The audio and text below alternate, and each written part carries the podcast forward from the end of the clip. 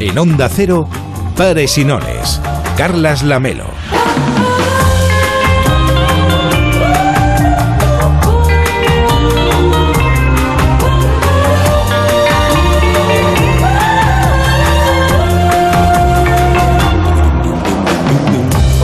¿Qué tal? Muy buenas noches. Hoy venía caminando por la Rambla y pensaba en las redes sociales. Si navegamos por Twitter, por Instagram o por Facebook, nos encontraremos con cantidad de usuarios que comparten su día a día.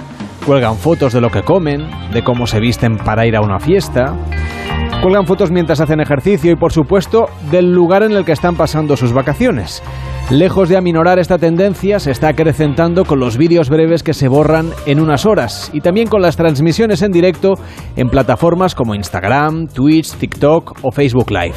La vida en directo que instauró Gran Hermano en la televisión ha llegado a nuestro bolsillo. Podemos husmear en lo que los demás quieren mostrar o ser nosotros los protagonistas de estas historias que mueven millones de euros cada año y que atrapan audiencias que sumadas también son millonarias.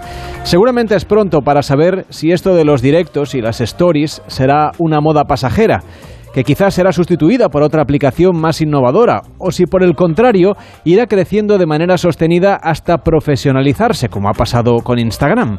Los influyentes digitales de esta red social, por ejemplo, cobran por promocionar a las marcas que les pagan, y han hecho de este gesto cotidiano que hacemos todos un oficio y una fuente de ingresos. Por eso la futura Ley General de Comunicación Audiovisual les considerará prestadores audiovisuales y la Comisión Nacional de los Mercados y de la Competencia quiere que sigan unas pautas que delimiten su actividad. Pero ya saben que poner puertas al campo en esto de Internet no suele resultar nada fácil, especialmente porque todo cambia a una velocidad de vértigo. En las últimas horas, sin ir más lejos, ha desaparecido la utilidad Flits, que permitía generar una especie de stories, pero para Twitter, mensajes efímeros que no han cuajado los usuarios y que un año después esta plataforma ha admitido su fracaso, el fracaso de Twitter, y se ha cargado el proyecto. En el sector de la publicidad a este fenómeno se le llama marketing de influencia. En realidad tampoco es nada nuevo, solo ha cambiado pues las vías de transmisión, ha cambiado los protagonistas y un poquito también el lenguaje. Cada vez hay más marcas que pagan por colocarle un producto a una Instagramer o a un TikToker, pero también hay algunas firmas que han hecho cuentas y aseguran que no hay retorno que justifique esa inversión. Pero las cifras están ahí. En 2020, en plena pandemia, el volumen de negocio de este segmento de la publicidad en el mundo movió 8.200 millones de euros, casi un 45% más que el año anterior, el 2019, en el que no había pandemia. Y es que hay quien daría casi lo que fuera por un puñado de likes. Esto es absolutamente inaceptable. Tenéis un problema de imagen, o sea que yo tengo un Ah, problema. no es sorprendente. El Fondo de Petróleo es una institución cerrada. Nadie sabe qué hacemos aquí en realidad. ¿Y qué sugieres? Hemos tenido una idea. El problema es que somos muy reservados. Tenemos que abrirnos más, o sea, mostrar todo lo que hacemos. He elaborado una lista de los blogueros, los tuiteros y los instagramers más famosos que nos podrían ayudar a explicar nuestro trabajo al gran público. Genial. Son los líderes de opinión en las redes sociales. Un buen tuit es lo que necesitamos. Los periodistas irán detrás y el problema estará solucionado. Hoy en Pares y reflexionamos sobre la influencia de los influencers o de los influyentes digitales. 93 343 54 50. 93 343 54 50 y también en Twitter en arroba Pares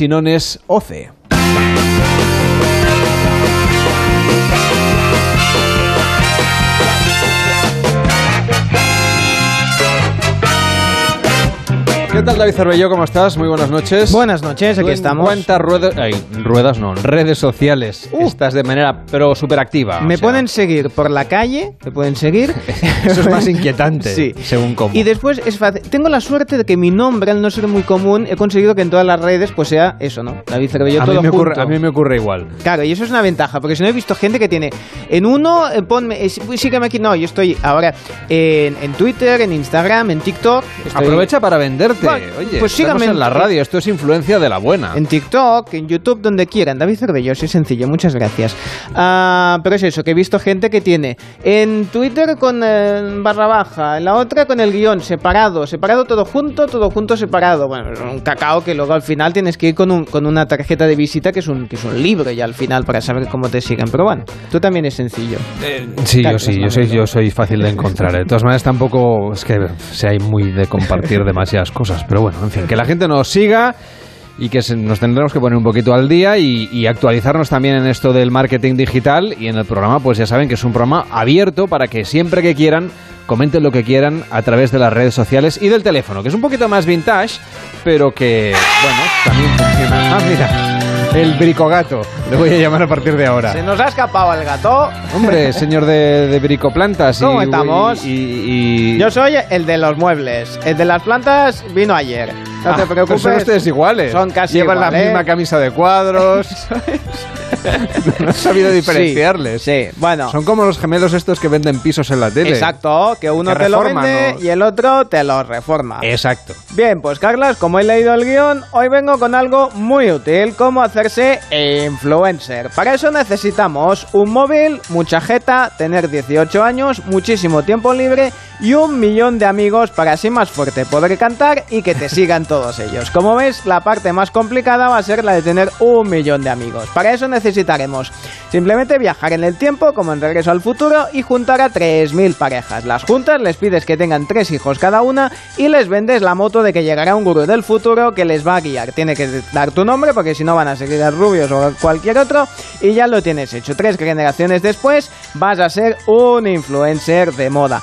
Para el pequeño detalle de viajar en el tiempo, siempre podéis ver mi tutorial cómo transformar tu DeLorean en una máquina del tiempo, pero eso ya es un poco más complicado. Lo tiene usted en YouTube, ¿no? Sí, sin Ah, problema. Muy bien, hace muy bien. Bueno, pues gracias por explicarnos. Oiga, usted lo ha hecho súper breve. Ahora íbamos a dedicarle aquí 20 minutos a hablar del tema y usted ya lo ha resuelto Pues en ya 30 está, segundos. porque cada vez tienes menos tiempo para hacer los vídeos en TikTok y todo Ah, es verdad, ¿cuánto, cuánto tiempo de límite hay? En TikTok era un minuto, ahora te han empleado a tres. Para mí ha sido como la vida. Bueno, pues nada, aquí en la radio tenemos dos horas de pares y nones y, y cortas se nos hacen. Sí, Eh, he de decir que, me- que me- no me caben las cosas del programa, pero bueno. En fin, aquí estamos en pares y nones en Onda Cero. Participa en Pares y Nones 93 343 54 50 93 343 54 50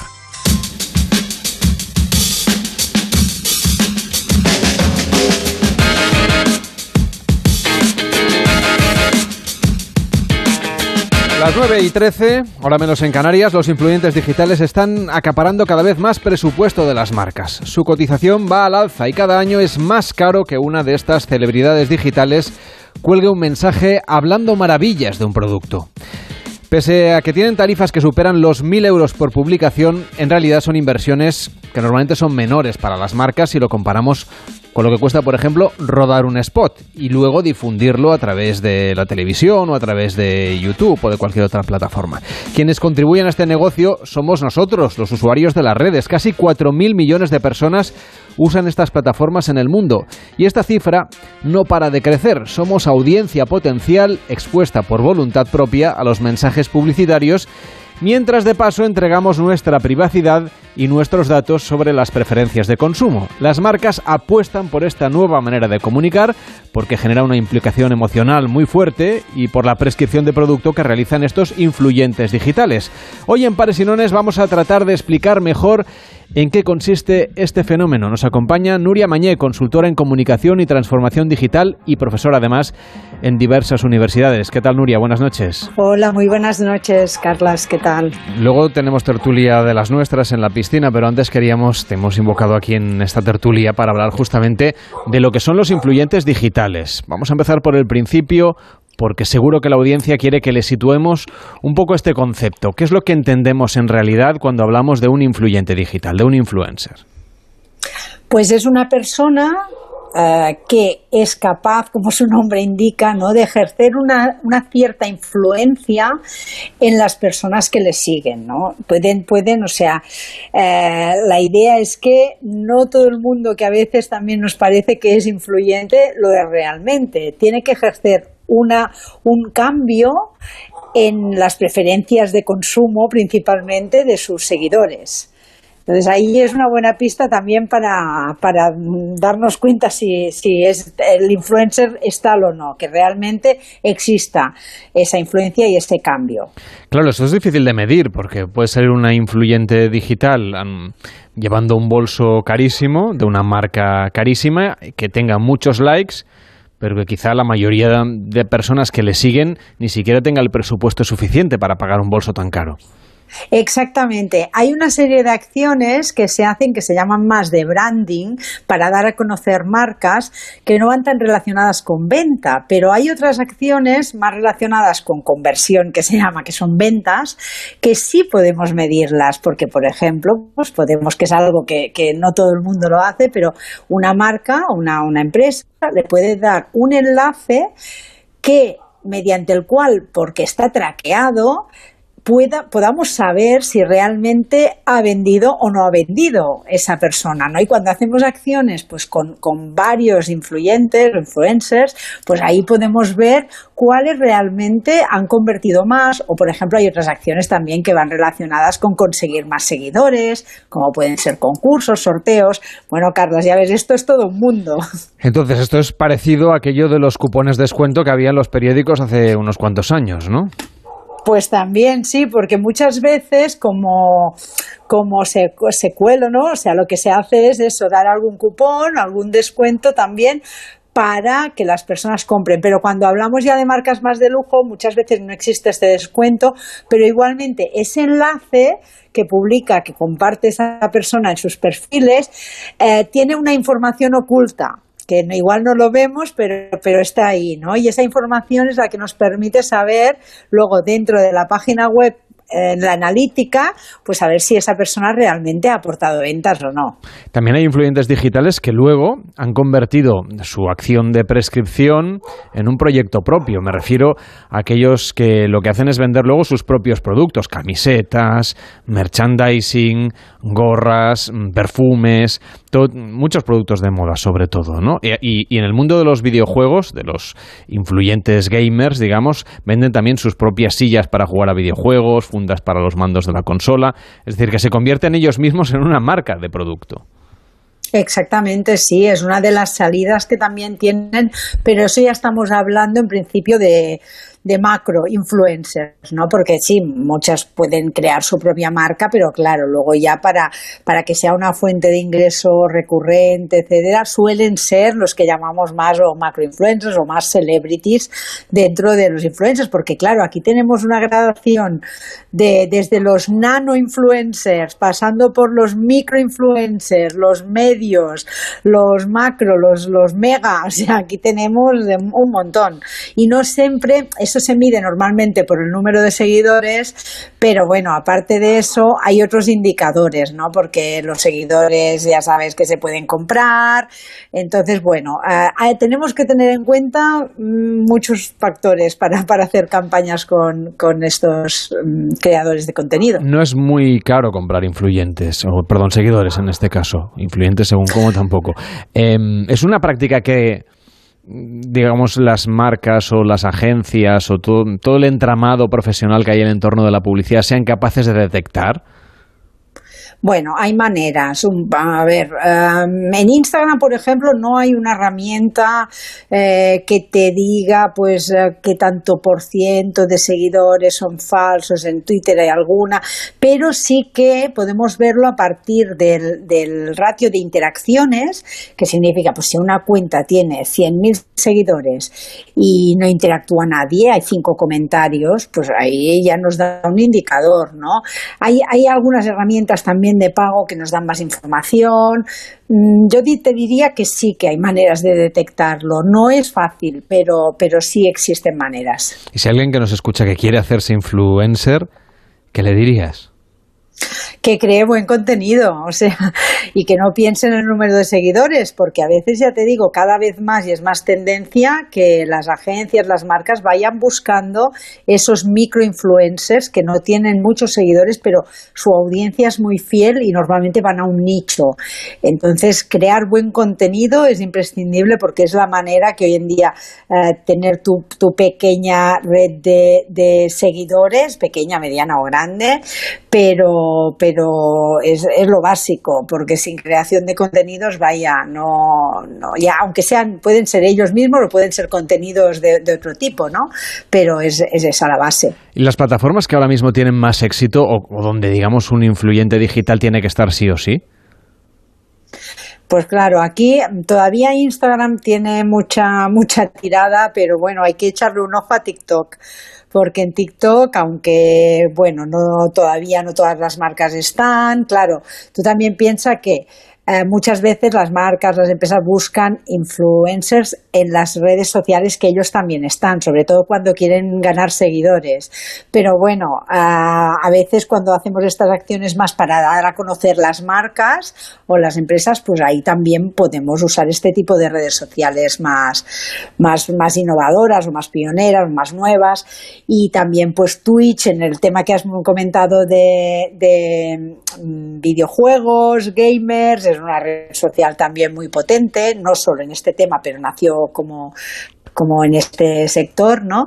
Y pero y YouTube también, por supuesto, claro, en YouTube hay un montón de, por ejemplo, los llamados haul videos, que son pues vídeos que, que enseñan un montón de productos de una misma marca, ¿no? Con lo que conocemos como unboxing, que es abrir una caja y sacar productos, como mira, me han enviado esto, para pa, sacar, pero un haul video ya ahí tienes, bueno, toda la colección cuando hablamos de moda de la temporada, por ejemplo. O sea, es una especie de showroom, ¿no? De de producto. Sí, sí, sí, sí, en, así es. En el fondo da la sensación, por lo que explicas, Nuria, que son estrategias de comunicación que ya se usaban antes y que ahora se han mediatizado a través de estas redes sociales, pero que, que te enseñen, te hagan una demostración de un producto, es algo que es bastante antiguo, no es nada moderno, que, te hagan un descuento mmm, por decir que mmm, has visto este anuncio no es nada nuevo, sino que más bien es un, seguramente una de las técnicas publicitarias más antiguas de la publicidad moderna y que alguien te, te explique las bondades de un producto o hacer un directo para conocer las, las cualidades de, de cualquier cosa que te quieras comprar, en el fondo tampoco es tan diferente si me apuras, de la venta al Tupperware, que también se hacía sí. a través de los círculos de confianza, ¿no? Entonces, ¿qué aporta al mundo de la comunicación y de la publicidad? ¿Cuáles son los elementos diferenciales que tienen las marcas o que hace que las marcas trabajen con estos influyentes digitales? Bueno, sobre todo el alcance, porque y luego también el que es un 24 por 7, ¿no? Estar siempre ahí, la visibilidad es mayor y es constante, porque las personas pues entran en cualquier momento en las redes sociales, eso en general, ¿eh? no solo con los influencers, sino el hecho de tener perfiles sociales, las marcas. Yo creo que el cambio es más ese. Y luego que las marcas se han visto obligadas a hablar como los usuarios y hablar directamente con los usuarios. Entonces, ¿qué pasa? Que muchas no tenían este lenguaje tan directo y utilizan a los influencers para conectar más con su audiencia. Nuria Bañay, muchísimas gracias. Luego te saludo para la tertulia de la piscina. Hoy hablaremos de arte, de arte y de no arte, y de gente que usa Instagram para vender su arte y de gente que abusa de Instagram, por ejemplo, de otras redes sociales. Hoy el tema va muy digital para bueno ofrecer sus productos, sus creaciones artísticas que luego pues son un poco más de dudosa calidad. Que vaya bien, hasta luego, buenas noches. Hasta luego, gracias. De hecho, los influyentes digitales han profesionalizado tanto su oficio que tienen hasta representantes. Marisa Oliver, directora y fundadora de Hamlin Agency, ¿qué tal? Muy buenas noches. Buenas noches. ¿Tienen o no tienen influencia los influencers? Hombre, la misma palabra lo dice. No te puedes caracterizar por ser un influencer si no tienes la capacidad de influenciar. Pero este es un campo, digamos, relativamente nuevo en el mundo de la publicidad, de la comunicación, porque gente influyente ha habido siempre.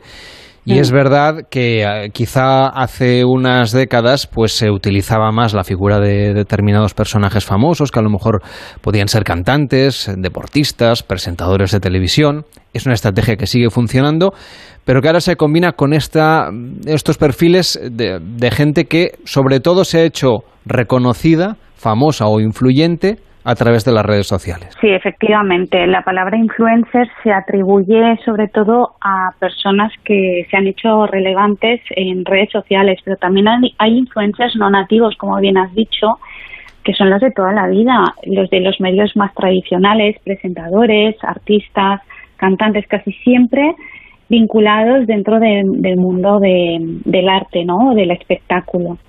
¿Y quién tiene más influencia en este momento? En el ámbito de las redes sociales y dependiendo del objetivo, tienen más influencia los, los nativos digitales, porque es su ámbito, es su hábitat natural y además se desenvuelven de una forma muy diferente a los a las personas no nativas que han desarrollado su faceta o incluso un personaje dentro de otras plataformas, ¿no? Como televisión o radio o prensa escrita, donde se manejan otros códigos. En redes sociales los códigos son la cercanía, la autenticidad, la frescura, la inmediatez, la espontaneidad, algo que en medios tradicionales pues no, no se encuentra tan a menudo. Pero me reconocerás que las fotografías de Instagram de los influencers muy naturales y muy espontáneas no son. bueno, te lo voy a reconocer, te lo voy a reconocer.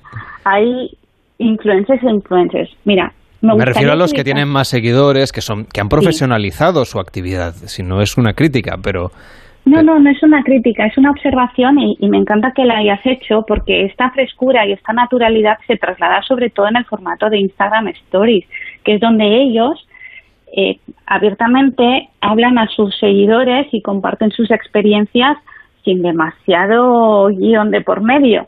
Es ahí donde se ve la, espontaneidad. En televisión, por ejemplo, pues eh, hay guiones, hay guionistas y esto en redes sociales no ocurre. Eso no quiere decir que los influencers, que también me gustaría utilizar un término que pienso que es más adecuado, que es el creadores de contenido. Los creadores de contenido al final basan su contenido en, en una serie de formatos y en esos formatos están las fotografías y la fotografía precisamente es uno de los formatos que más les permite mm, editar de alguna forma, ¿no? O, corregir o, pueden posar y es, un formato aceptado dentro del influencer marketing, por supuesto. Oye, ¿les ha costado esta transferencia? Porque claro, una cosa es dejarse hacer fotografías, que puedes hacer 10.000 hasta que eliges la que te gusta, luego se puede retocar, etcétera, etcétera. Pero claro, ahora con todo esto de los directos y de los stories, digamos, ahí hacer trampa o mm, editarse o recolocarse es un poquito más complicado.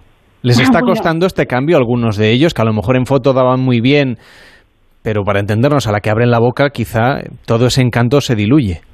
Claro, aquí hay varias cosas a tener en cuenta. Lo primero es que el formato vídeo también permite ciertos truquitos, como puede ser eh, poner el móvil en cierta posición para favorecer un ángulo, puedes jugar con la iluminación y luego además, por ejemplo, Instagram tiene unos filtros que son maravillosos por si has tenido una mala noche que te disimulan muy bien las ojeras.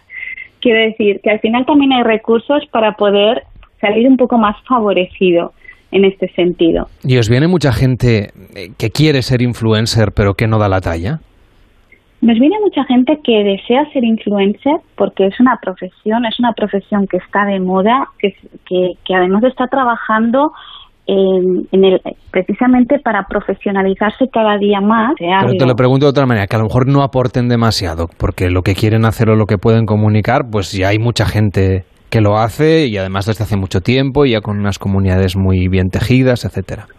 Bueno, me encanta que, me hagas esta pregunta porque algo muy importante dentro del influencer marketing es que los creadores de contenido aporten valor. Entonces, si tú quieres ser un creador de contenido o quieres ser influencer, eh, una de las primeras cosas que tienes que tener clara es qué valor vas a aportar a tu audiencia. ¿Qué es lo que vas a compartir? ¿Qué es aquello que te va a hacer diferente de los demás? Este es un sector que está al alza, todos los indicadores, por ejemplo, de facturación a nivel global. Mm, lo que vaticinan es que esto va a seguir creciendo. Lo que pasa es que también se está perfilando un poco, ¿no? Que hay algunos que se van a quedar por el camino. A lo mejor los que están muy asociados a, a la juventud, pues con el paso del tiempo o se reinventan o seguramente desaparecerán. Y también hay un overbooking, ¿no? Un cierto exceso en algunos segmentos. ¿Hacia dónde crees tú que va esta industria de los influyentes digitales?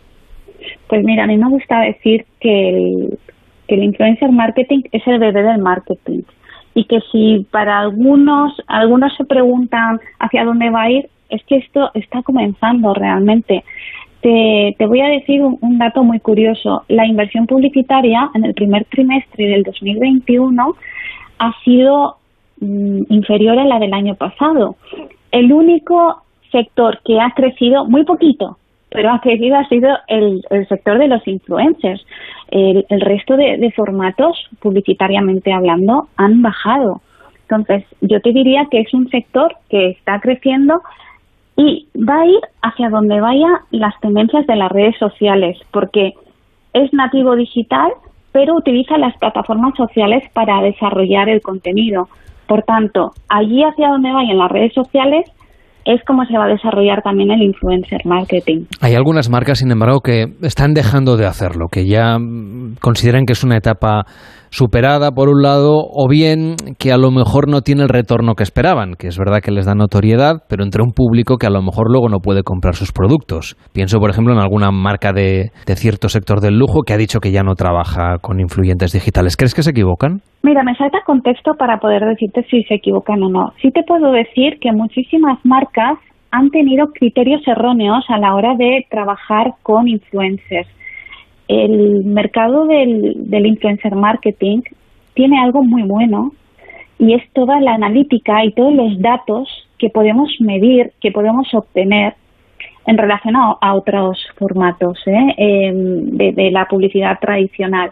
Y aquí uno tiene que ser analítico. Muchas marcas se han dejado guiar por las tendencias, han contratado a la influencer igual que a la celebrity de toda la vida, mm, entre comillas, de turno, o que le ha gustado o que le cae bien, y esos no son criterios. Y no quiero decirte por ello que el ejemplo que me estés poniendo sea ese en concreto, pero es algo que ha sucedido. Entonces, en este sentido, las marcas lo que tienen que hacer es consultar a los expertos, a los que estamos al pie del cañón analizando. Hay mucha gente que piensa, sin embargo, que claro, que, que esto de ser influencer es como un chollo, ¿no? Porque le regalan ropa, les invitan a viajes, eh, comen y cenan por ahí, van a los mejores hoteles. ¿Qué les dirías? Bueno, les diría que aparentemente puede parecer eso y puedo entender además que lo puedan pensar, pero detrás de todo esto hay muchísimo trabajo, hay una obligación constante de estar compartiendo contenido, de tener que enviar contenido a validar, de tener que seguir unos briefings en estos viajes muchísimas veces ni se disfruta siquiera, porque tienes que estar tan pendiente de si has publicado esto, si has compartido lo otro, si has tagueado a la marca, si la marca te aprueba el contenido. Al final el disfrute, obviamente, es mucho más agradable trabajar en un hotel de cinco estrellas que trabajar en el cuarto de tu casa. En eso creo que todos estamos de acuerdo. Marisa, tú que trabajas con los influencers, ¿se les sube a la cabeza? ¿Son difíciles de aguantar a veces? Pues mira, como todo en la vida hay de todo. En la niña del Señor hay de todo. Bueno, pero tocarán Como en todas las profesiones. Pues estadísticamente habrá más egocéntricos y más narcisistas que en otro trabajo, ¿no? Bueno, yo te diría que en general todos los trabajos relacionados con el arte mm, van muy relacionados con el ego. Entonces, no te voy a decir que los influencers son egocéntricos, pero sí dentro del sector hay personas pues que tienen muchísimo ego, como en cualquier otro, ¿eh? dentro, de, dentro del sector de, eh, artístico. ¿Y cómo se batalla con ello? Es decir, vosotros que tenéis que ponderar la situación, ¿cómo lo lleváis? Pues con mucha paciencia. Mm, ¿Qué te voy a decir? Con mucha mano izquierda. Al final es algo que no te tomas como algo personal, es algo que asumes también dentro del sector, igual que si trabajáramos en el mundo del teatro o en el mundo de la televisión o del cine. Mm, al final trabajar con personas requiere tener mano izquierda, tener paciencia y, ser comprensivo sin más. Marisa Oliver, directora y fundadora de Hamelin Agency, una agencia de influyentes digitales. Gracias por estar hoy en Pares y Nones y que vaya bien. Buenas noches. Gracias, Carlas. Un abrazo. Bueno, y ante este fenómeno estamos también nosotros, los usuarios. Sandra Henry, ¿qué tal? Buenas noches. Hola, buenas noches, Carlas, ¿qué tal? Profesora de Marketing Digital e investigadora en ESIC y que aborda estos temas. Eh, ¿Cuál es el papel que tenemos nosotros, que en realidad somos los que damos valor a los, a los influencers? Porque si no les seguimos, si no les comentamos y si no les damos like, en realidad su trabajo nos serviría de mucho, ¿no? Totalmente. Bueno, desde SIC nosotros estudiamos tanto el rol de los influencers como el papel, como dices, del consumidor usuario, que creo que es totalmente imprescindible es un factor que, se, que estudiamos a través de la interacción, porque al final un influencer lo que ejerce es una interacción con el usuario final y que le aporta una confianza. Entonces nosotros creo que como usuarios queremos sentirnos parte de esa comunidad o de esa familia que intentan crear o generar los influencers para, así como decía Marisa, tener mayor alcance y generar valor. ¿Pero nos influyen o no nos influyen? Nos influyen completamente. Creo que de formas diferentes y en función del perfil del influencer, del tipo de público al que se dirige y de la estrategia que tienen detrás, porque no debemos olvidar que todos estos influencers tienen detrás una estrategia muy pensada, bueno, no todos, pero la, gran mayoría de aquellos que vemos entre los cinco o diez primeros, si la tienen, entonces eh, la respuesta sería sí. Si nos influyen y en diferente medida en función de la edad, gustos, intereses, si eres una persona más o menos digitalizada, pero sí que tienen una repercusión importante sobre nuestras decisiones de compra y, sobre nuestro comportamiento eh, en cuanto a, pues eso, tomar una decisión u otra en función de lo que, del contenido que ellos nos generan. ¿Y nos debemos fiar de ellos? ¿O nos podemos fiar de ellos? Esa es una pregunta muy, muy interesante porque es un debate que, que se abre mucho. El fiarse al 100% eh, de estos influencers, ya que un factor muy importante que ellos destacan es siempre la credibilidad. Y una tendencia que está muy al alza es ver a un influencer real, natural y, que realmente te diga las cosas eh, tanto positivas como negativas del producto o servicio que está ofreciendo. Pero no siempre, por supuesto, hay contratos detrás, entonces no siempre debemos creer a ciegas toda aquella información que nos estén transmitiendo. La respuesta sería que hay que siempre tener esa parte analítica y crítica a la hora de como usuarios tomar decisiones. Sandra Henry, profesora de Marketing Digital e investigadora en ESI, gracias por acompañarnos y por explicarnos también un poco mejor qué es esto de los influencers. Buenas noches. Buenas noches, gracias a vosotros. Una pausa en Pares y Nones y abrimos el concurso de las comunidades. Puedes llamar al 93 343 54 50. 93 343 54 50. La mejor